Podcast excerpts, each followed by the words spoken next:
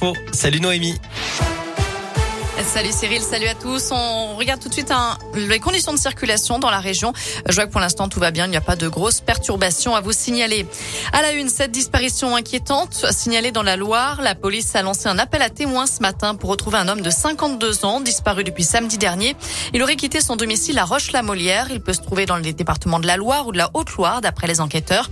On vous a mis son signalement complet sur radescoop.com. La situation sanitaire s'améliore dans la région comme partout en France. Le plan blanc sera levé dès demain au CHU de Clermont, d'après le préfet du Puy-de-Dôme. Preuve que l'épidémie de Covid recule.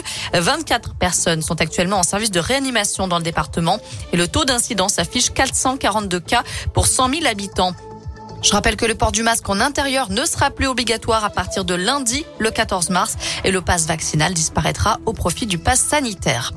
Dans l'un, les habitants, ont largement répondu à l'appel à la solidarité pour l'Ukraine. La ville de Bourg-en-Bresse annonce la fermeture du centre de collecte mardi prochain. Plus de 2 tonnes de matériel et de produits de première nécessité ont été acheminés. La municipalité appelle maintenant à faire des dons financiers, notamment auprès de la protection civile pour l'achat de kits chirurgicaux. La ville invite aussi les personnes parlant ukrainien à se faire connaître en mairie.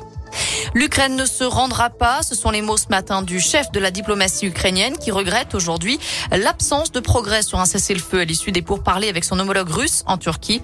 De son côté, la Russie annonce qu'elle ne participerait plus au Conseil de l'Europe. Moscou se retire de tous les organes, y compris la Cour européenne des droits de l'homme. Dans le reste de l'actu en France, YouTube bloque la vidéo de campagne d'Éric Zemmour. Le candidat à la présidentielle a été condamné vendredi dernier pour contrefaçon de droit d'auteur après l'utilisation de plusieurs extraits sans autorisation. Il avait sept jours pour modifier sa vidéo et en retirer les passages problématiques, ce qui n'a pas été fait. Enseignants, ingénieurs informatiques, agents d'entretien, aide à domicile, infirmiers, comptables ou sages-femmes, autant d'exemples de métiers qui recruteront le plus d'ici à 2030. Selon un rapport gouvernemental publié aujourd'hui, 760 000 postes seront à pourvoir chaque année en raison de départ à la retraite ou du dynamisme et des besoins de certains secteurs.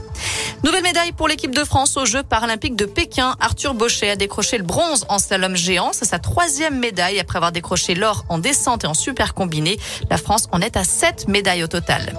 Enfin en cyclisme, cinquième étape de Paris-Nice dans la région. Les coureurs partis de Saint-Just-Saint-Rambert dans la Loire ont pris la direction de l'Etra, le col de la Croix de Chaubouret, à Nonnet et ils sont attendus à Saint-Sauveur-de-Montagu en Ardèche cet après-midi.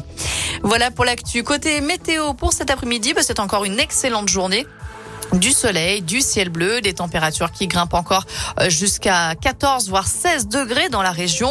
Pour demain, on aura un ciel légèrement voilé le matin, mais rassurez-vous, rien de bien méchant, le soleil sera là toute l'après-midi. À tout à l'heure. Merci Noémie. Coldplay.